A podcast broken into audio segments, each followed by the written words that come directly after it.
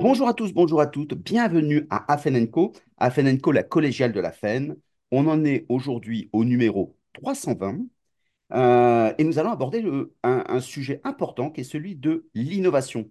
Jamais on a autant parlé d'innovation qu'aujourd'hui, euh, à telle enseigne d'ailleurs que beaucoup de personnes s'interrogent en se disant comment est-ce qu'on, on- qu'est-ce qu'on peut faire avec ça? Est-ce que finalement c'est pas une politique du bougisme, c'est-à-dire qu'en fait euh, tout bouger pour que rien ne change, ou est-ce que finalement on est capable de se remettre en perspective pour à nouveau choisir des directions et être capable de, d'engager les entreprises dans une véritable politique de transformation? Et donc, pour faire ça, pour parler de ça, ben, il fallait trouver un, expert, quelqu'un qui soit à la, à la fois proche du terrain et aussi proche de la réflexion, être capable de se mettre en distance pour voir d'un peu mieux parfois. Et donc, euh, on a choisi un professeur de l'EM Lyon, Thierry Pic. Bonjour Thierry. Bonjour Stéphane, merci de m'accueillir. Eh bien, on commence directement. Est-ce que finalement, aujourd'hui, c'est pas une nouvelle mode que de se dire il faut innover, innover, innover? Alors, je je, je, je, je pense pas pour, euh, pour, pour, pour, pour, euh, une raison prin- principale euh, qui est que l'innovation d'abord a toujours existé. Euh, on a toujours innové au cours des siècles, etc. Et simplement, comme sur beaucoup de sujets, il y a eu une accélération et une amplification très très forte de la nécessité d'innover. On a même parlé de disruption, hein, qui est un terme un peu à la mode, hein, euh, pour montrer le- la dimension, on va dire, exponentielle de, de l'innovation. Alors, c'est un terme qui vient d'un théoricien qui s'appelle euh, Clayton Christensen, hein, qui est un théoricien de l'innovation. Donc dans les années 90, hein, 2000, donc c'est assez récent que- comme sujet, et qui vient du monde des startups en fait, où la, la digitalisation a créé de nouveaux modèles d'affaires avec Uber, Netflix, Air- Airbnb, on connaît ça par cœur, et qui ont finalement cassé les systèmes établis. Donc c'est de l'innovation, on va dire, de rupture, un peu nouvelle, hein, euh, avec une approche plutôt offensive, en disant il y en a qui effectivement du coup euh, créent de nouveaux marchés, de nouveaux modèles au travers de et donc de façon très proactive au travers de, de, de- ces technologies-là. Et aujourd'hui, on s'aperçoit que ce terme de disruption ou de rupture euh, s'applique à de nombreux contextes, y compris organisationnels, y compris internes, plutôt d'ailleurs d'un point de vue un peu défensif. Euh, là, il faut se disrupter, entre guillemets, ouais, parce que mm, le monde change et donc euh, on a un impératif de, de, de mouvement, d'innovation, etc. Et on prend ça un peu comme une menace quelque part, hein, euh, pour survivre un peu. Euh qui a un lien avec l'apprentissage d'ailleurs. Il faut apprendre pour survivre. Ben, maintenant, il faut disrupter et changer pour, pour, pour survivre. Donc, euh, il y a, alors, il y a deux visions pour moi derrière. Il y a soit une vision euh, rupture sous forme d'inattendu. Il faut qu'on oui, change vite et très rapide. Voilà, le, le Covid est une disruption. hein. oui, Par sûr. contre, la façon dont on a traité le Covid, est-ce bien une disruption par rapport à l'expérience accumulée qu'on avait sur la, la grippe espagnole ou d'autres épidémies? Euh, On n'en sait trop rien.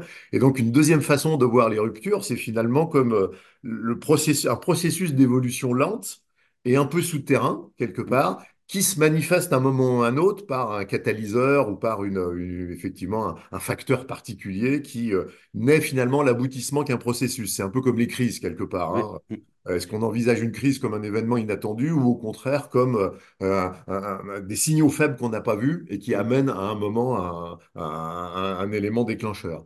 Alors, comme on est sur un podcast de qu'on comment est-ce formation, qu'on peut faire pardon? pour euh, comment est-ce qu'on peut faire quand on est dans une situation euh, euh, de politique, d'anticipation, quand d'un seul coup ChatGPT arrive, ne l'anticipe pas par personne, un an après, tout le monde se dit, ça remet à, à- à- à bas tous nos processus.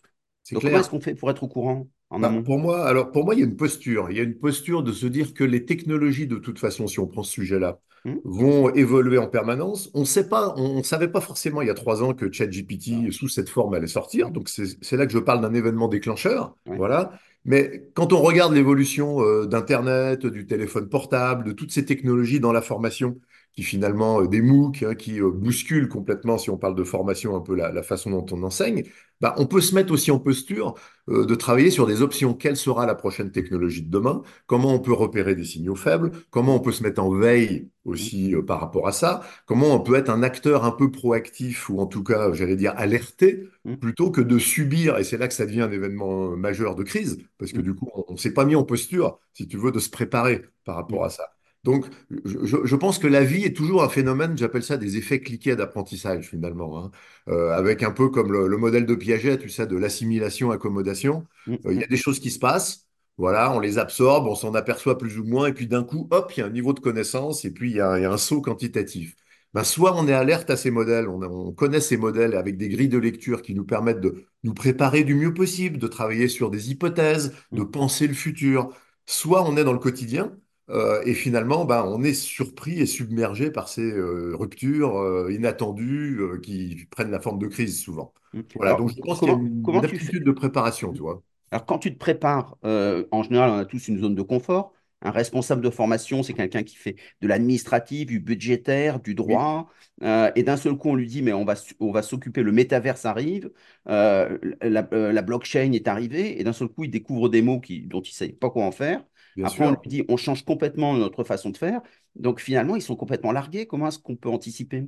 Ouais, c'est compliqué, oui, oui, il y a un problème de, là de, de, de- et Clairement, il y a un problème de compétence, hein, Mm, euh, c'est-à-dire de capacité effectivement à comprendre ces nouveaux changements, qu'ils soient technologiques, qu'ils soient aussi liés aux, aux habitudes de consommation, j'allais dire, des participants et des formés. hein. Euh, mm, Quand on voit les jeunes aujourd'hui, la façon dont ils absorbent de la connaissance, on est dans des mm, logiques complètement différentes. hein.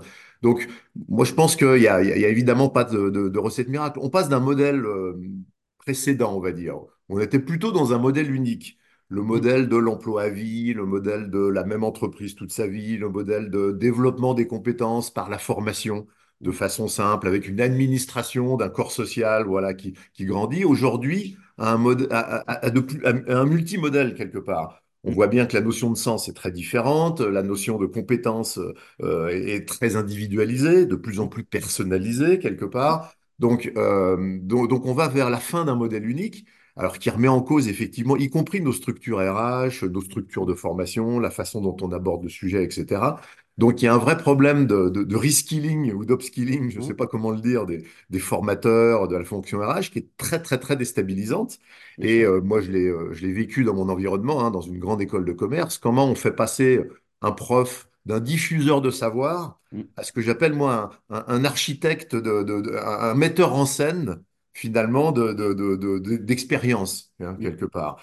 Euh, ben, c'est très compliqué puisque je suis prof de compta. Aujourd'hui, la compta, elle peut s'acquérir euh, euh, par le net, de façon autonome, etc. Mais par contre, comment je vais créer des situations où mon étudiant va pouvoir appliquer des éléments de connaissance sur la comptabilité pour résoudre un problème complexe? Voilà. mm. Alors, moi, là, il n'y a évidemment pas de réponse miracle, mais il y a d'abord s'appuyer sur ceux qui savent et ceux qui ont envie. Et il y a toujours dans les entreprises un certain nombre de euh, change, euh, de, de- Mm, de- de leaders du changement, etc., qui sont un peu nos ambassadeurs et qu'il faut valoriser en mm, mettant en évidence leurs pratiques, leurs essais, leur expérimentation, etc. Euh, et puis, euh, progressivement montrer aux autres que, modestement, c'est possible, eux aussi, de faire évoluer leurs pratiques. Donc, euh, mm. comme on est dans du changement, j'allais dire humain, Ouais. euh, le- le- le- la radicalité est dangereuse en disant il faut maintenant passer d'un modèle A à autre chose. Elle fait peur, elle crée Oui, des résistances. Mm, mm, Voilà. Donc, y compris dans un service euh, RH ou un service de formation, comment on expérimente? mm. Comment on met en place des petites nouveautés pédagogiques? Comment on les teste avec des populations cibles qui sont preneuses quelque part? Et comment on réalise collectivement que bah, il faut qu'on fasse un petit peu évoluer nos pratiques, plutôt administratives, plutôt euh, conservatrices en fait, parce que la formation est un monde assez conservateur. Bien hein. Voilà comme l'organisation d'ailleurs. hein. comme l'organisation, comme finalement un peu l'être humain qui a plutôt tendance à Mm, rester dans sa zone de confort, comme tu disais. mm, Donc soit on bouscule, soit c'est radical, je l'ai vu faire, hein, voilà, avec les dégâts que ça peut occasionner, et en même temps euh, l'accélération que ça peut créer aussi. hein. Soit évidemment on fait de l'animation humaine en se basant sur les early adopters euh, et sur une Mm. courbe du changement euh, progressive et lente, qui a l'avantage et l'inconvénient de sa lenteur quelque part. hein. Mais- bien sûr. hein.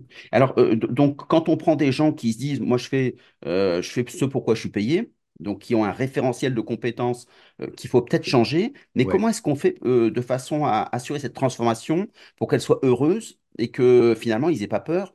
Parce que quand on leur dit ChatGPT, ça va, on parlait de la comptabilité, beaucoup de personnes disent c'est la fin de l'expert comptable. Euh, tous ceux qui ont été formés expertise comptable se disent c'est un peu ballot, quoi, un- Ouais, Oui, oui, c'est clair. Alors, c'est encore une fois, pas de recette miracle. Moi, j'ai euh, pris le sujet, par exemple, sur Mm, l'évolution, en tout cas, de. Encore une fois, je parle des enseignants-chercheurs, hein, c'est un peu, un peu Mm, monde, etc. En, en- finalement, en les rapprochant de leur public, en les rapprochant des jeunes. D'accord. Mm, Et presque avec du reverse mentoring quelque part, mm, où euh, tu crées des occasions où euh, bah, les jeunes expliquent comment ils utilisent euh, ChatGPT, comment mm, ils ont utilisé à un moment ou un autre le métaverse, qu'est-ce qu'ils peuvent faire avec, etc. Et tu t'aperçois qu'on change complètement le rapport du sachant à l'apprenant, de celui qui croit détenir les, les clés, les dogmes, mais pour des bonnes raisons, hein, encore une hum, fois, de protection, de sécurité, etc. Et puis euh, d'autres populations euh, qui euh, disent, bah non, on peut essayer ça, regarde, nous, on fait hum, déjà ça, etc., etc. Tu as une espèce de, de, de coévolution. Alors encore une fois, c'est pas une recette miracle, hein, mais de, hum, de, de discussion entre ceux qui sont en avance et qui sont souvent hum, les utilisateurs, d'ailleurs, hein, parfois, et puis, et puis ceux qui font. Alors après, tu as aussi euh, tout le système de, de, de, de GRH, j'allais dire, qui encadre les formateurs, administrateurs, etc., euh, avec euh, des systèmes qui encouragent finalement assez peu le changement. hein. Ouais, Euh, bien sûr. globalement, je suis payé pour ce que je dois faire. Euh, Il y a des process pour ça. C'est tout le XXe siècle? il y a des process pour ça. Toi, je prends encore un exemple dans mon monde. Le- L'indicateur de gestion dans une grande école, c'est l'heure de cours en face à face. Hum, Donc, euh, j'ai intérêt à faire X heures de cours, euh, enfin, j'ai pas intérêt, c'est ma charge de hum, cours euh, dans, dans l'année.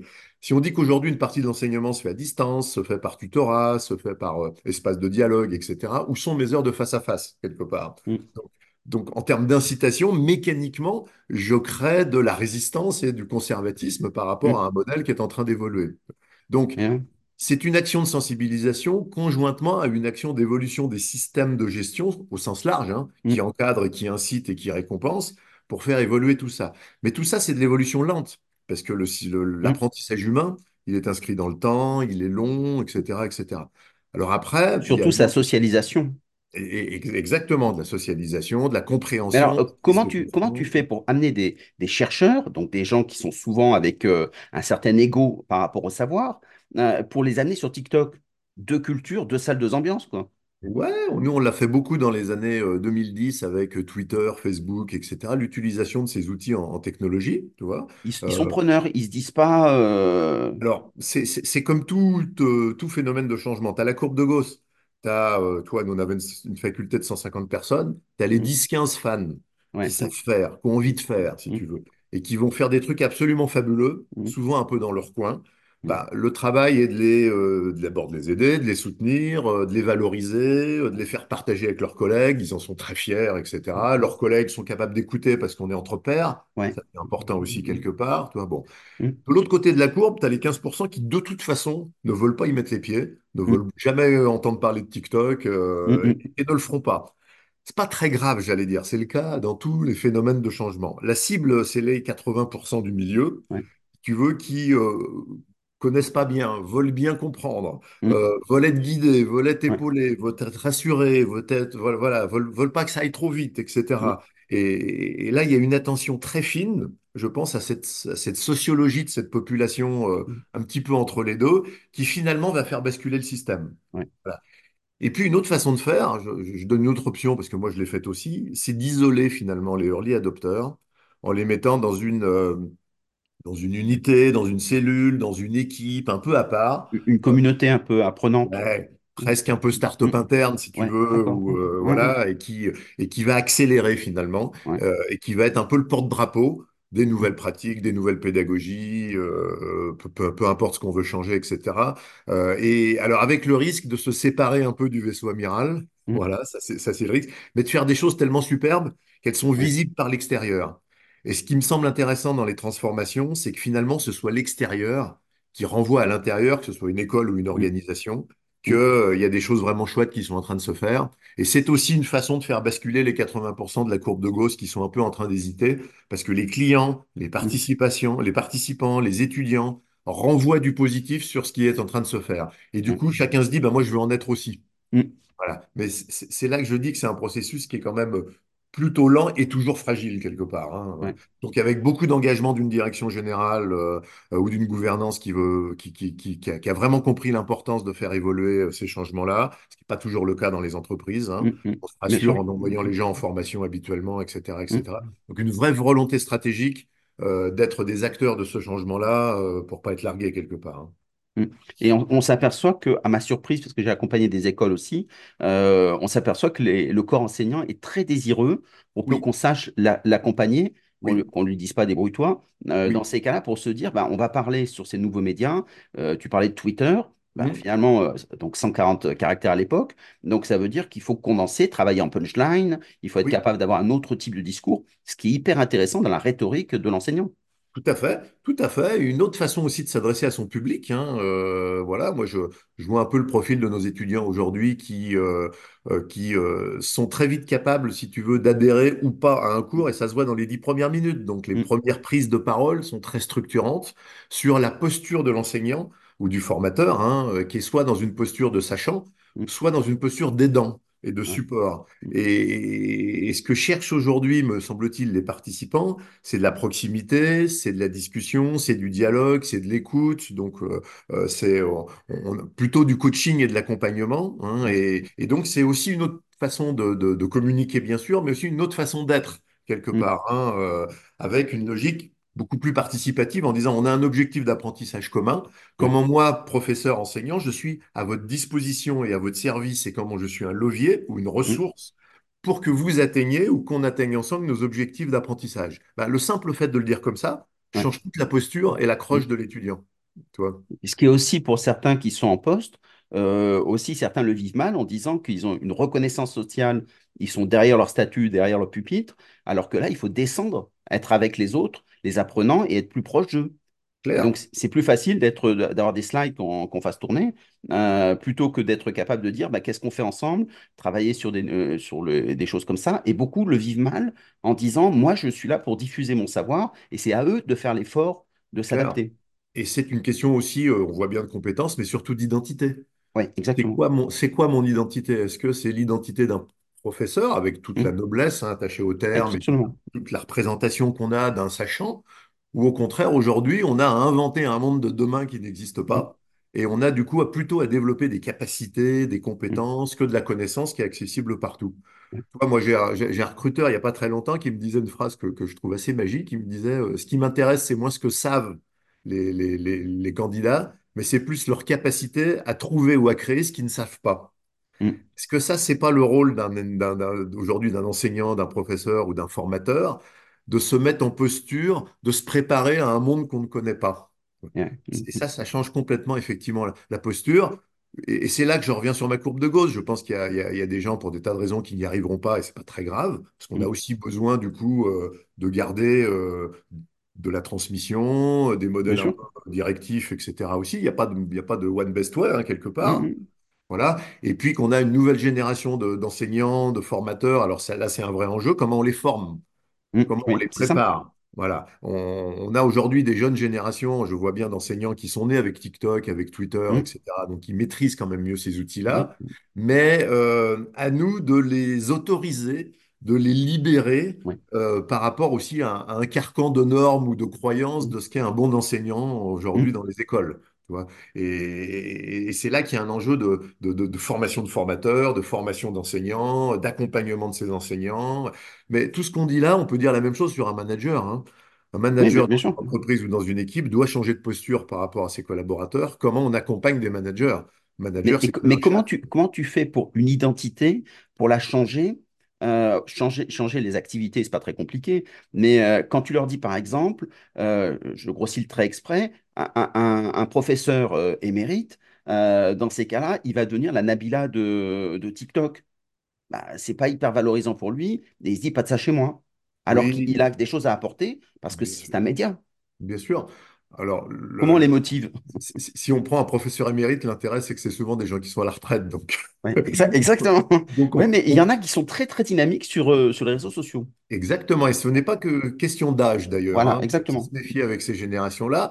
Euh, moi, une solution que je propose, c'est de les mettre en binôme avec un jeune prof, Euh, qui, qui est tout à fait valorisant à la fois pour le professeur senior, qui est capable finalement de- d'encadrer, de, de- de faire monter en puissance et en développement, de faire grandir un jeune professeur, Mm, et un jeune professeur qui pourrait du coup traduire, entre guillemets, la mm, connaissance de très haut niveau euh, du professeur senior pour la mm. mettre sur aujourd'hui des supports ou des vecteurs médiatiques qui sont euh, plus, euh, plus acceptables, en tout cas par, par la population. Donc, la clé, elle est et- là, il refait son travail d'enseignant, qui a donné du sens aux signes. Et donc, dans ces cas-là, il se sent valorisé parce qu'il a des commentaires. euh, Exactement. voilà, et donc, ça, ça lui redonne des matériaux, absolument. Et, et il n'est pas à l'abri de découvrir que finalement, ces supports-là sont vachement intéressants parce Oui. qu'ils créent de la conversation, ils créent du dialogue, etc. Mm, La réponse, elle est dans le collectif, comme toujours. C'est-à-dire si euh, le early adopter expérimente dans son coin des trucs superbes mais n'en parle à personne, c'est mm, finalement aussi gâché que le professeur émérite qui a une super connaissance mais qui est plus capable de la diffuser. Donc mm, comment on va créer du lien, comment on va créer de l'apprentissage par communauté, mm, de l'entraide par communauté? Et là, on est vraiment dans des logiques de, de gouvernance qui vont inciter à faire ça. hein. Et mm, là, je parle pour une école, comme pour une université d'entreprise, comme pour un, sûr. comme, comme pour un, des, des équipes de formateurs, finalement, euh, où, euh, où aujourd'hui, il y a de la collaboration dans un métier qui est quand même plutôt un métier de compétition, quelque part, ou mm, mm, d'individualisme. absolument. C'est mon programme, c'est mon cours, c'est ma formation, Mm, quelque part, et puis venez pas mettre votre nez dedans. C'est un mm, peu mm, la logique euh, traditionnelle, j'allais dire. Aujourd'hui, on s'aperçoit que pour construire une formation, il faut des ingénieurs pédagogiques, il faut des techniciens, mm, il faut peut-être des jeunes, des plus anciens, des gens qui maîtrisent le- la connaissance, d'autres qui maîtrisent la diffusion de la connaissance, mm, et mm, qu'on va créer en fait une équipe qui va justement mettre en scène, hein, ce que je mm, disais tout à l'heure, une modalité pédagogique qui est beaucoup plus adaptée aux façons d'absorber aujourd'hui la connaissance de, de nos publics. Et donc, la clé est dans, la- est dans le collectif, créer des mm, collectifs, mm. euh, des collectifs d'enseignants euh, de- ou de, ou de- ou de diffuseurs de connaissances. Mais alors, et comment tu fais quand tu crées ces collectifs pour dire euh, on va choisir, alors ChatGPT quand c'est apparu, euh, aujourd'hui on Sor- Sora ou des choses comme ça, mais on choisit peut-être l'intelligence artificielle générative, on, met peut-être moins un focus sur la vidéo, peut-être moins sur le, po- le podcast. Finalement, comment est-ce qu'on fait pour choisir? Moi, je, crois que la réponse, elle n'est pas dans l'outil. La réponse, elle est dans l'ingénierie pédagogique qu'on va mettre en place. Évidemment, ce qu'on vise à faire vivre à nos participants, c'est pour ça que je parle d'expérience. hein. quelque part, c'est, exactement comme dans la culture et comme euh, aujourd'hui, je cherche une expérience personnalisée qui me crée de l'émotion, en tout cas qui, m'attache quelque part et qui me fait vibrer et Mm, qui, du coup, va accélérer la connaissance au passage, quelque part. Donc, je viens vivre une modalité pédagogique qui euh, me crée des surprises, euh, me crée de l'activité collective, euh, me crée de l'engagement, hein, mm, quelque part. Et j'allais dire que pour faire ça, tous les outils sont bons. Euh, si j'ai un peu de vidéo, un peu de podcast, un peu de top-down, un peu de mm, ChatGPT, euh, pourquoi mm, pas. mm, Euh, je vois beaucoup de formations aujourd'hui en entreprise qui sont dans des modèles très hybrides, quelque part. mm, C'est-à-dire, on arrête le séminaire de deux ou trois jours, même s'il est tout à fait de qualité, mais avec une intensité, une densité qui dépasse les capacités d'absorption finalement des, des- des participants. Et on essaye de diluer sur des périodes plus longues, donc dans une logique d'apprentissage continu des séquences qui sont collectives, des, des séquences qui sont top-down, des séquences où on, bosse en mode projet, des séquences où on va faire du co-développement entre nous, mm, sans aucun support extérieur. On est appris à le faire. Des séquences où j'ai même du coaching individuel. mm. Euh, nous, on utilise beaucoup des outils, par exemple, qui sont des outils, euh, des, des petits compagnons, euh, comme alors des petits, des petits compagnons que je mets dans ma poche, dans mon téléphone portable, hein, et qui me rappellent toutes les semaines les deux ou trois engagements que j'avais pris. Par ouais, exemple, mm, l'animation de ma réunion ou dans mm, le mm, feedback que je vois à mes collaborateurs, un peu comme en sport, où il va mm, me dire est-ce que tu as fait tes abdominaux et, tes, mm, mm, mm. musculation dans la semaine? Voilà. Donc, c'est presque de, de l'apprentissage embarqué, quelque part qui fait que bah, tout seul individuellement, euh, ce que j'ai euh, compris euh, dans une salle de cours, je vais essayer de l'appliquer avec une application digitale qui me permet de faire un feedback, d'en parler à d'autres, etc. Donc tout ça pour illustrer qu'on est dans de l'hybridation des mécanismes. mm, Et si à un moment ou un autre, euh, j'ai un passage par ChatGPT, d'abord pour apprendre le prompt ou pour apprendre à, à qu'est-ce que, à le regard critique, eh ben, je vais l'inclure dans ma méthodologie. Mais la réponse, elle n'est pas dans l'outil. Elle est encore une fois dans l'assemblage de ces méthodologies-là qui vont créer un apprentissage euh, un peu hors du commun et donc innovant, pour revenir à notre mm. sujet. Nouveau parce que du coup créant euh, un environnement d'apprentissage beaucoup plus riche que la simple salle de cours avec un prof et des, et des, et des participants qui écoutent. Bien sûr. Alors, euh, justement, dans ce que tu disais tout à l'heure, tu parlais de l'individualisation, euh, c'est-à-dire euh, que on peut personnaliser les parcours de formation, les Oui, relations apprenantes, oui. mais finalement, est-ce que cet émiettement des apprenants ne fait pas oublier que finalement, il y a besoin de collectif? Alors, Les deux, moi je travaille beaucoup avec Michelin par exemple, hein, qui a, qui, qui a mis en place ce qu'ils appellent le, le L3M, le Lifelong Learning Mindset, voilà, donc L3M, Mm, euh, avec une hypothèse très forte qui dit qu'on a besoin d'apprendre en collectif pour accélérer les apprentissages. D'abord, on sait bien qu'on apprend autant par les autres et avec les autres que par euh, des sources individuelles. Donc comment on va créer, euh, comment par exemple on va former des collectifs déjà constitués? Soit des équipes entières, ouais. soit des équipes projets, par exemple, transversales, mais qui travaillent sur le même projet, soit carrément des communautés d'apprentissage, et, et en les, en les aidant à comprendre comment l'apprentissage par les pairs peut se mettre en place de façon continue, intégré au travail, en mode tutorat, en mode mentorat, en mode échange d'expériences, voilà, toutes ces modalités-là qui sont des, des, des, des expériences plutôt d'organisation apprenante hein, que de Mm, formation d'ailleurs, quelque part, euh, avec vraiment cette hypothèse que le collectif va accélérer finalement la transformation. On cherche presque moins à former les gens qu'à les transformer. Et, et, et on ne transforme pas des personnes, c'est c'est- c'est- c'est- c'est faux de dire ça. On peut créer les conditions dans lesquelles les personnes vont se transformer. Et ces conditions, elles sont de fait collectives, quelque part. Ce qui n'empêche pas, pour revenir à ton point, l'individualisation des connaissances, parce qu'à un moment ou à un autre, on part pas tous du même niveau. mm, On a chacun des gaps de connaissances en fonction de son profil, son expérience différent.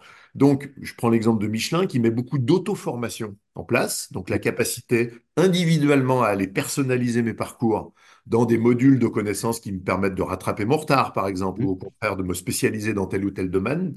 Mais quelque part, là, on est dans la formation et dans le, le rattrapage de connaissances. Mais dès qu'on est dans l'application et dans l'acquisition de, compétences, c'est systématiquement en collectif. C'est-à-dire jamais ils envoient, ou très rarement, ils envoient un individu tout seul dans une formation ou dans un dispositif d'apprentissage. Et ils regardent toujours en quoi cet individu il est connecté à son environnement de proximité, son équipe de travail, euh, son, son- le collectif auquel il appartient, etc. Et donc, je pense que c'est pas antinomique. mm. Au contraire, la personnalisation va aider au collectif. Et d'ailleurs, c'est ce qu'on voit dans nos écoles d'ailleurs. Et- inversement, d'ailleurs. et, et inversement, tout à fait. ouais. On voit aujourd'hui dans nos écoles des parcours à la carte, Mm, où les étudiants choisissent euh, leur parcours finalement de façon très individuelle, quelque mm, part, mais on intervient beaucoup sur l'esprit de promo, sur les projets collectifs, sur les associations, euh, qui font qu'à un moment ou à un autre, il y a de l'apprentissage social, parce Mm, qu'on sait bien que c'est complètement indispensable. Et plus on va dans, dans la technologie, plus on va être dans l'individualisation par la technologie, plus il va falloir mettre de l'humain en socialisation, en mm, collectif en expérientiel émotionnel, quelque mm, part, que ne peut pas nous donner ChatGPT. Voilà, c'est pour ça que l'un va avec l'autre. J'aime bien dire que la, la high-tech va, va, avec la high-touch. La Mm, high-touch mm, étant la, la proximité humaine, quoi. Ça fait un peu mm, punchline, mais, mais c'est un peu mm, ça, mm. quelque part. Alors justement, quand on parle de, de proximité humaine, de nouvelles compétences, souvent on aborde un, un sujet un peu mal calibré, qui est celui des soft skills. Tout le monde se dit euh, il faut que les gens apprennent tout ce qui sont ces, euh, ces nouvelles compétences euh, relationnelles, Euh, mais finalement, comme on n'est pas capable de les quantifier, un exemple tout simple, euh, gestion du stress. En général, quand on est en entreprise, on fait deux jours de formation pour gérer le stress. On dit il vaut mieux pas en avoir, c'est mieux, euh, voilà. Euh, donc en deux jours, sauf qu'à la fin, euh, ça ne sert pas à grand-chose. Alors, ça sert pas à grand oui et non. Mm, Euh, m- moi, j'aime bien dire qu'il faut aussi parfois sortir du diktat de la mesure, hein, quelque part, euh, amplifié par l'ensemble des euh, réglementations, normes, etc., qui nous obligent à tout mm, mesurer, etc. mm, Et, et je vais illustrer mon propos par un exemple. Moi, j'ai fait un séminaire il y a cinq jours, euh, de cinq jours, pardon, il y a, il y a quelques semaines, avec une entreprise internationale qui regroupait ses, ses dirigeants de filiales à Paris autour d'une logique très expérientielle. Euh, c'est-à-dire qu'on a, alors il y avait de la gestion du stress, il y avait de l'assertivité, euh, il y avait du travail en équipe, il y avait tous ces soft skills-là, mm, hein, mm, c'est conclu dans, dans, dans le programme. On les a emmenés faire une simulation dans le monde militaire, on les a emmenés jouer au rugby au Stade français, on les a emmenés faire de l'art oratoire avec le cours Florent, mm, mm, à faire, faire de la, de l'harmonie collective avec, avec un quatuor musical, tu vois, donc mm, très, très, expérientiel. Les gens t'expriment qui se sont, qu'ils ont vécu d'abord des choses émotionnellement très, très fortes, que plus jamais ils travailleront ensemble de la même façon, euh, que certains euh, ont, ont été transformés par des mises en situation auxquelles ils n'avaient jamais été euh, confrontés et que ça les a vraiment euh, euh, secoués au bon sens du terme, etc., etc. Euh, et je vais être un peu radical. Calliope nous demande de mesurer ça. ouais, Mais on mm, l'a pas mesuré et on mm, l'a pas fait. Le verbatim, et, et peu importe, est-ce qu'il y a une mm, croyance qu'un séminaire de ce type-là est utile, transforme les individus, transforme les collectifs et, et du coup, euh, euh, bah, finalement, développe des, des- des collaborateurs de haut niveau? Si la croyance est oui, euh, je suis pas sûr qu'il faille aller plus loin dans la mesure et que mm, toutes les mesures vont être artificielles. euh. Donc, il y a aussi quelque part une affaire de conviction. Et moi, j'aime bien dire à tous ceux qui disent, mais on n'a pas mesuré, bah, essayez de pas le faire pour voir ce que ça donne. mm, mm. Ouais, c'est ça comme l'ignorance. Voilà, il y, a il y a un proverbe célèbre hein, qui dit ça aussi quelque part. Alors, ça ne veut pas dire qu'effectivement, il ne faut pas essayer de ou est-ce que le problème ne peut pas être pris à l'inverse? Aujourd'hui, ce sont des nouvelles compétences qui sont sollicitées. Euh, demain, on a avec le- des, des Apple Watch ou des, euh, ou, ou des, des bagues ou des choses comme ça qui coûtent pas très très cher. Finalement, on est capable de mieux connaître l'individu euh, sur son stress, sur son optimisme, etc., avec ce- son rythme cardiaque, avec le fait d'avoir sa température ou des choses de ce type. Finalement, on on n'a on n'a pas encore construit l'indicateur, mais que demain, avec ce qu'on appelle la e-santé, on va avoir des indicateurs qui sont faciles à gérer. Avec 15 euros, on a des, des outils très bien pour, euh, pour gérer ça. Et ça va permettre aux apprenants d'apprendre à mieux se connaître. Est-ce que Alors, finalement, c'est pas, il n'y a pas quelque chose à reconstruire? Je suis d'accord si c'est un outil ou des outils qui sont destinés à la meilleure connaissance de l'apprenant par lui-même. Hmm. Je suis très inquiet si Ouais. si ce sont des outils pour permettre de donner à je ne sais quelle gouvernance de l'indication sur la capacité d'un tel ou un tel à gérer hmm, son stress. Toi, on a fait beaucoup de, de gestion de stress dans ce- le séminaire dont je te parle. Je sais que les individus, d'abord, ont compris des choses on- on- se sont plutôt bien auto-évalués sur leur capacité à gérer leur stress, ont vu leur propre domaine de progrès ou leurs propres limites individuelles. Et je suis pas sûr qu'il faille recueillir ces éléments-là parce que les individus, ça, ça reste quand même très personnel et très intime. hmm, Maintenant qu'on les aide eux-mêmes à progresser, à s'auto-évaluer, à, à prendre le sujet par eux-mêmes, euh, là, ça, c'est très bien. Mais, euh, mais je sais qu'ils l'ont fait, en fait, euh, pendant, par hmm, exemple, cette semaine. Je sais qu'ils se sont confrontés à des situations stressantes pour eux, qu'ils se sont auto-évalués, hmm, hmm, euh, qu'ils ont compris euh, leurs points forts, leurs points faibles, etc. Et, et pour moi, je trouve euh, c'est déjà largement suffisant. Si on peut leur donner des outils qui les aident à continuer, tant mieux. Mais toute la limite est le Big Brother derrière qui va vouloir euh, recueillir ces données, les analyser et évidemment peut-être en faire, en faire de la gestion derrière. Donc, Mais, mais c'est aussi le fait que c'est une courbe d'apprentissage pour les apprenants. C'est que les apprenants s'auto-évaluent assez mal au demeurant. Et donc, il y a, parce qu'ils se regardent assez peu pour, euh, pour être assez simple, alors que finalement, si on leur apprend à mieux se diagnostiquer, voire même de le faire de pair à pair, euh, si on Hmm, a des binômes, enfin, tout est bon comme mécanique, mais tout ça leur fait. permet, parce que c'est toujours plus facile de regarder les autres, ça saute aux yeux, et quand c'est soi, c'est un peu complexe, mais, et, on se ment en, en plus. Et donc, c'est à repenser l'ensemble du système de façon Oui. à avoir un système qui, qui flirte avec l'intimité, comme tu disais, très justement. Et donc, le social et l'intime ne sont pas forcément compatibles, ne doivent pas l'être, suivant notre, notre culture. Euh, mais derrière, ça veut dire qu'en fait, si on leur apprend à mieux prendre soin d'eux, la Hmm, pleine conscience, pour dire un peu simplement, ou des choses comme ça, c'est finalement, ils apprennent à se découvrir eux-mêmes et à, à affronter dif- différemment les épreuves de la vie euh, quand on est en activité. Tout à fait. Et c'est toute la différence que tu décris très bien entre former et apprendre. Euh, voilà, je, ou enseigner et apprendre. Je Hum, peux t'enseigner un certain nombre de choses, mais l'apprentissage, il dépend des personnes. Et hum, plus effectivement on peut aider les personnes à comprendre leur courbe d'apprentissage, euh, comprendre leur process d'apprentissage, hum. plus ils seront en mesure de le faire de façon autonome. Mais là, du coup, on est dans, de nouveau dans l'innovation. On ouvre hein, oui. effectivement un nouveau champ euh, autour d'effectivement de, de ces soft skills individuels et collectifs, hein, et collectives qui permettent effectivement de gérer, de créer un contexte d'auto-apprentissage. Les outils en font partie, bien sûr, mais pas Hum, que. La hum, sécurité psychologique en fait partie aussi, par exemple. bien sûr. Tu vois, si je suis dans un environnement toxique, je vais effectivement avoir beaucoup plus de mal à gérer euh, mon stress et à, et à vouloir progresser là, euh, sur ce sujet. Si je suis dans un environnement qui facilite, qui autorise, et ben hum, du coup, je vais pouvoir prendre du temps pour me développer, pour euh, prendre conscience de ces sujets-là, les mettre en application, faire des expérimentations, etc. Donc, on a un, un vrai nouveau paradigme, effectivement, au- autour de ces soft skills, et, et tant mieux. C'est une Mm, bonne, mm. une Alors, comment, comment est-ce qu'on fait quand on a euh, une équipe de formateurs dans une entreprise? Euh, depuis longtemps, on sait très bien que le taylorisme, l'organisation euh, scientifique de, de la formation, est très critiquée dès le démarrage, mais ça marche. Donc, au moins, on tient la boutique. Aujourd'hui, comment est-ce qu'on on fait euh, pour changer les choses sans tout casser? Ouais, nous, on a. Alors, moi, j'ai une, j'ai une petite start-up qui a hum, mis en place, enfin, qui accompagne beaucoup, du coup, justement, des entreprises dans les soft skills, y compris des formateurs, d'ailleurs. hein. Mm, Euh, ma réponse, elle est toute simple. Elle est, elle, elle est presque un peu pauvre, euh, finalement, dans une logique d'innovation qu'on évoque. C'est euh, la mise en place d'un programme de formation de formateurs. ouais. C'est-à-dire euh, Mais qu'est-ce qu'on met de, dedans? Alors, on met du changement de, de la compréhension d'abord des différentes casquettes d'un formateur. C'est quoi un formateur? C'est autant un transmetteur euh, qu'un Mm, coach, qu'un animateur, qu'un, mm, voilà, on, on parle de l'ensemble de ces, de, de ces casquettes-là et on essaye de former à ces postures, mm, de former aussi évidemment aux technologies, que ce soit des technologies, celles qu'on parlait, mais aussi des technologies éducatives. Euh, des, des, des, des classes inversées, euh, des, des- de, de l'ingénierie pédagogique, etc., etc. Et donc, on a tout un programme avec euh, de la mise en place et de l'application sur des vrais séminaires où on demande aux formateurs de réviser leurs séminaires, la façon dont ils mm, enseignent, avec du co-développement, avec de l'échange d'expériences mm, entre formateurs, avec de l'apport de contenu, bien sûr, euh, avec du tutorat. Donc, tout un ensemble de dispositifs. Ça dure euh, quasiment un an. hein, notre programme dure huit mois. mm, mm, Euh, là, on forme toute une équipe de formateurs à l'intérieur d'une entreprise de conseil, en fait, où, euh, bah, encore une fois, hein, c'est jamais garanti. On voit des gens qui arrivent mieux que d'autres, hein, voilà, on voit des bien gens qui se transforment mieux que d'autres, etc.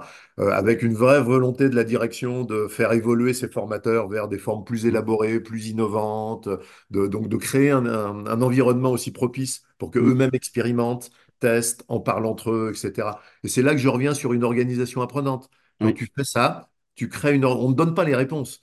Mm, On crée les conditions pour que cette organisation, ce groupe de formateurs, devienne de plus en plus apprenant et, mm. et, et inventent eux-mêmes, créent eux-mêmes leurs nouveaux dispositifs, leurs nouvelles méthodologies, leurs nouvelles solutions et se mettent dans une optique de remise en cause permanente.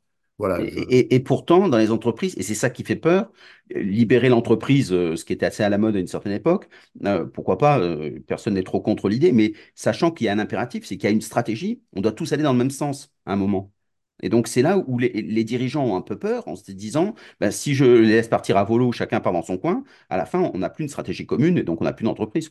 Non, non, non, je pense que oui, oui, euh, il, faut se méfier de l'entreprise libérée où il n'y a plus de gouvernance, il n'y a plus de stratégie, il n'y a plus Mm, d'orientation et chacun fait ce qu'il veut. mm, C'est pas ça du tout. mm, C'est-à-dire que le, le, le, le cas que je te décris, il est dans une prise de conscience de la direction générale que les méthodes aujourd'hui de, des formateurs actuels ne conviennent plus, en tout cas à un marché qui renvoie à cette image-là. Et donc, il faut faire évoluer ou créer les conditions pour faire évoluer ces compétences et ces postures de ces formateurs. Mais dans une orientation qui est une orientation pour eux business, répondant au marché, avec des besoins d'innovation des entreprises qui disent on a besoin de nouvelles formes de formation, on a besoin mm, aussi d'attirer des nouveaux talents au travers de, de la formation, des formations qu'on peut proposer, donc renouveler notre offre de formation, et on a des formateurs qui ne sont pas capables de le faire. mm, Donc on a bien une orientation assez forte de l'entreprise, euh, avec peut-être un certain nombre de ces formateurs qui n'y arriveront pas. Et mm, quelque part, c'est aussi un propos que je voulais évoquer tout à l'heure, que donc, quand on est dans des processus de transformation de ce type-là, tout le monde n'est peut-être pas euh, à même de réussir cette transformation. Il faut aussi savoir modifier les équipes, changer l'équilibre des mm, équipes, euh, inclure du sang neuf dans ces équipes-là, mm, soigner le départ de ceux qui effectivement ne se reconnaissent pas dans ces orientations. hein. Euh, c'est tout à fait légitime aussi, mais on peut faire les choses correctement. hein, voilà. bien sûr. Mm, Voilà, mais, et, et quelque part, je pense que la transformation, elle passe aussi, à un moment ou à un autre, par le changement de personne. hein. Mm, mm. Mais, et là, ce que tu disais est très juste, c'est que quand on a des anciens, parce qu'on dit souvent ce sont les anciens, mais ce sont des influenceurs euh, sociaux, Oui, euh, dans ces cas-là, qui disent, moi, veux, je veux pas aller dans cette mise en danger, puisque oui, j'ai déjà une reconnaissance, euh, ben, soit on leur fait un parcours un peu personnel, et dans ces cas-là, ben, on peut les récupérer parce qu'ils ont, ils ont plein de choses à apporter, soit effectivement, on peut leur dire, euh, on change d'activité, on leur fait traverser la rue, voilà, euh, dans l'entreprise, mais ça leur permet aussi, la façon dont on va les gérer, vous montrer aussi qu'est-ce, quelle est la politique de transformation qu'on a. Soit Ouais, on est dans de la violence euh, organisationnelle, soit on est dans une organisation heureuse.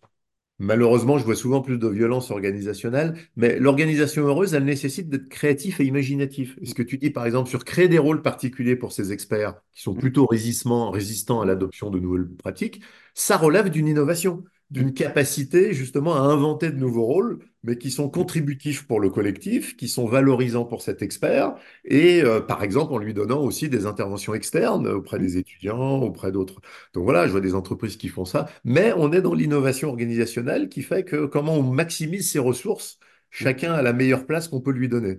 Et, et- et la réponse n'est pas simple. Et parfois, effectivement, une des réponses, c'est ben, on va t'aider à traverser la rue, on mm. va t'aider à faire autre chose. Et on peut sortir par le haut aussi d'une situation de ce type-là. hein. Exactement. Et c'est un exemple pour les autres, parce qu'ils disent, Oui, si un jour j'étais à la frontière, dans ces cas-là, je sais qu'il n'y a pas un stress supplémentaire qui, euh, qui, qui est généré. exactement. Qu'est-ce que Mhm. tu dis euh, sur ceux qui pensent que finalement le 21e siècle, ça va être l'apprenant euh, qui va reprendre en main, pour reprendre un peu Ivan Illich qui disait, il devient auteur de ses apprentissages. Oui, moi je, je, je, je crois beaucoup à ça en logique co-construction quelque Mm, part, parce que l'apprenant ne sait pas forcément non plus lui-même euh, où il veut aller. Donc moi j'utilise beaucoup l'analogie du voyage finalement. hein. Quand tu, euh, quand tu mm, prépares un voyage, enfin, quand tu, quand tu veux préparer tes vacances, d'abord, tu vas te préparer. mm, C'est-à-dire que tu vas déjà décider de savoir où tu veux, tu vas éventuellement te faire aider par rapport à ça.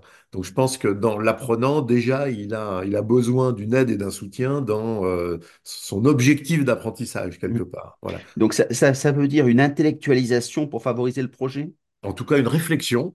Voilà, une réflexion Mm, sur mon projet professionnel, mon projet d'apprentissage. Je mm, peux me renseigner par moi-même. Voilà, mm, je peux aller dans une agence de voyage ou un, ou support d'apprentissage. Et donc, il y a un métier d'accompagnement et de préparation, me semble-t-il. Après, évidemment, il y a le voyage lui-même, qui est donc plutôt aujourd'hui dans une logique d'expérience. hein. Et dans l'expérience, dans mon voyage, il y a des choses que j'ai envie de faire. Donc, il faut être à l'écoute aussi de ce qu'a envie de faire euh, l'apprenant. Tu vois, moi, j'accompagne un comité de direction aujourd'hui où on s'est dit, on rentre pas dans un programme de formation, on rentre dans un programme de réflexion collective. Et plutôt que d'imposer un parcours, bah, on va faire construire ce parcours par le comité de direction lui-même, qui mm, va aussi nous faire part de ses envies, de ce qu'il euh, connaît déjà, de où il veut aller, de ce qu'il veut découvrir, etc. Et puis dans un voyage, il y a le retour du voyage.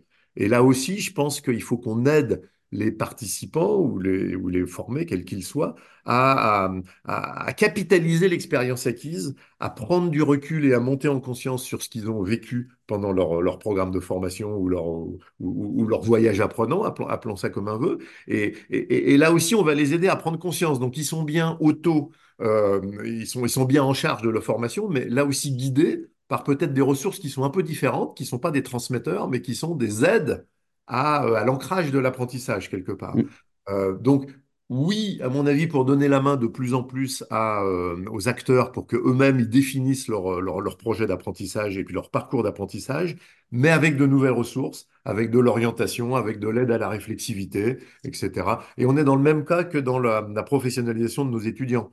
On dit aux mm, étudiants, c'est quoi ton projet professionnel? mm, Bah, il faut leur redonner la main pour qu'ils le définissent, mais il faut les aider pour le faire ça. Si mm. on les laisse juste avec cette question, ils ont un peu de mal à, effectivement, à se situer. Donc là Eh, aussi, on est dans des évolutions pédagogiques, tu vois, qui sont d'une autre Eh, nature. Est-ce que justement, pour, euh, pour être aussi en, en rapport, beaucoup moins que toi, mais avec les, les étudiants, je m'aperçois qu'il y a de moins en moins d'étudiants qui ont des projets. Et donc, euh, il y a des comportements de plus en plus opportunistes en Mm. se disant, ça sert à rien de faire des projets sur trois ans, on va voir ce qui, ce qui vient. Et finalement, je préfère me positionner de façon à être euh, agile, sans avoir donc cette idée de projection. Et donc, je deviens opportuniste dans, dans ma carrière, ce qu'on retrouve aussi dans les entreprises.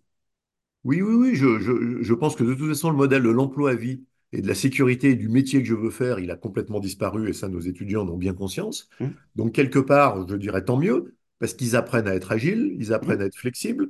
Encore une fois, si on les aide bien, hein, hum, ils apprennent à être ouverts, à découvrir finalement différents métiers, y compris euh, des métiers très émergents. hum, Ils apprennent à tester, ouais, à expérimenter et du coup à consolider un projet professionnel qui est quelque chose de temporaire hum, quelque chose d'instable, quelque chose qui va évoluer, et heureusement, parce que du coup, le monde va évoluer quelque part. Donc, par contre, notre travail à nous, il est de les aider à euh, bah, définir les bonnes options, est-ce qui leur plaît, ce qui leur plaît pas, euh, voilà, ce qu'ils sont prêts à essayer, à expérimenter, etc. Sortir de leurs croyances aussi un peu limitantes, quelque part. Donc, c'est une orientation qui est un peu différente. C'est plus une orientation sur les filières métiers, hum, c'est une orientation sur ces soft skills, justement, qui vont les rendre adaptables et capables d'apprendre à apprendre euh, finalement tout au long de leur vie.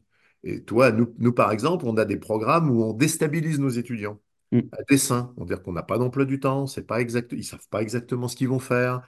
Euh, on les met dans des situations où ils doivent découvrir par eux-mêmes. Hum, donc, voilà, ces situations-là, elles sont pour leur apprendre ces soft skills d'adaptation, d'agilité, de découverte, de curiosité, etc., etc. Et pour moi, c'est beaucoup plus important hum. que leur apprendre une connaissance qu'ils seront capables d'apprendre par eux-mêmes derrière, quelque part.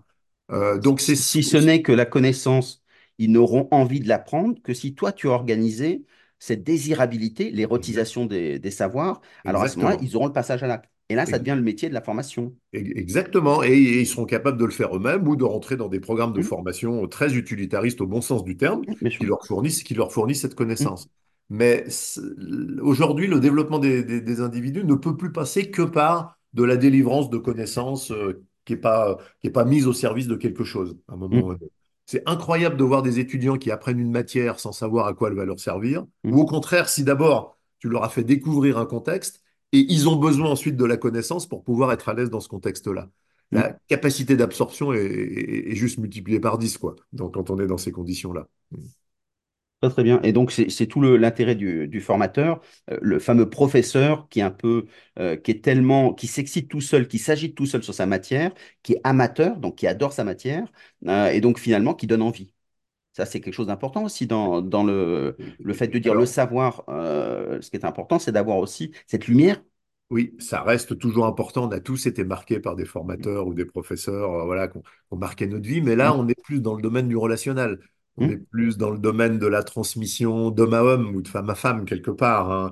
Si, si, si je dois apprendre la compta parce que j'ai envie de créer ma boîte ou d'apprendre la finance, je peux aussi très, très bien l'apprendre d'une façon très utilitariste par Internet, etc. Euh, ma passion va pas être là-dessus elle va être sur mon projet quelque part et, et avec toute, toute la rencontre de toutes les personnes qui vont m'aider à, à créer mon projet. hum, Par contre, si j'ai un professeur effectivement euh, voilà très passionnant qui m'apprend la finance, c'est un plus. Mais ça reste finalement euh, dénué de sens si quelque part j'inclus pas cette connaissance dans un projet que j'ai défini ou dans une passion que j'ai définie, même si elle est momentanée quelque part. Donc, tu, tu dirais que cette émotion partagée, la contagion émotionnelle, euh, c'est pas, c'est pas ce qui est à l'origine justement du projet? Bah, je, ça peut être un catalyseur, mais je, je- pense aujourd'hui, enfin toi, en- Hum, moi j'ai en tête un professeur de droit que j'ai eu par exemple, que, que- dont je me rappelle encore. hum, hum, Je ne fais pas de droit, mon projet n'est hum, pas du hum, tout dans, dans, dans ce domaine-là. Donc j'ai un très très bon souvenir de mode de transmission et finalement de management hum, que mettait en place cette personne pour animer un groupe. Mais la matière est un prétexte. La matière n'était qu'un support qui finalement m'a pas intéressé derrière et m'a pas aidé à définir mon projet. Voilà. Euh, c'est un catalyseur, ça aide effectivement. hein. Mais je pense qu'aujourd'hui, la connaissance, elle doit être mise au service d'une passion, d'un projet, d'une activité qui a du sens pour moi. Et encore une fois, qui peut changer. Euh, et et l'enjeu, il est là-dessus. Il est moins sur la transmission d'une connaissance que sur la définition d'une activité qui va euh, m'engager, même si c'est de façon temporaire. Est-ce que tu dirais que finalement, euh, le rôle des entreprises, euh, c'est de donner envie, euh, c'est-à-dire de marketer, parce que marketer, c'est donner envie sur un produit. Alors, produit qui peut Mhm. être formation, ou le design, si on veut mettre plus d'émotion que simplement le marketing. Est-ce que ça ça devient pas le, le- l'avenir de la formation? Puisque en tous tout les contenus sont disponibles, à la limite, je peux me débrouiller tout seul, mais pourquoi je vais y aller? Parce que j'ai l'envie? Et l'envie, il y avait, il y a bien quelqu'un qui me l'a donné, sauf Ouais, si. il y a, il y a deux choses dans ce que tu dis. Il y a effectivement euh, la capacité d'apprendre comme un des éléments de la marque d'employeur, qui est aujourd'hui les jeunes sont très très sensibles à une entreprise qui va leur offrir des opportunités d'apprendre et de progresser et de grandir par la formation ou par d'autres aspects, peu importe. Ok? Hum, Euh, parce que du coup, ils savent qu'ils vont pouvoir euh, mettre à jour leurs compétences, garder leur employabilité, voire découvrir de nouveaux domaines, etc., etc. Donc ça, c'est c'est un élément très important dans l'attraction et dans la rétention des des collaborateurs. Et puis, euh, la deuxième chose que, que, que, que je voulais dire, je l'ai, je l'ai perdu en route, c'est, euh, oui, créer des dispositifs aussi de formation qui sont des dispositifs qui sont euh, d'abord adaptés aux collaborateurs et à, leur, euh, et à leur- leurs besoins de consommation, quelque hum, part. Et puis, créer, le- voilà, la deuxième idée que j'avais, c'est qu'aujourd'hui, l'entreprise, on parle beaucoup de création de sens hein, dans, dans l'entreprise. ouais, Euh, je crois que l'entreprise, euh, elle peut pas répondre à, aux besoins de chacun qui sont de plus en plus individualisés et en plus en fonction des, des différents âges.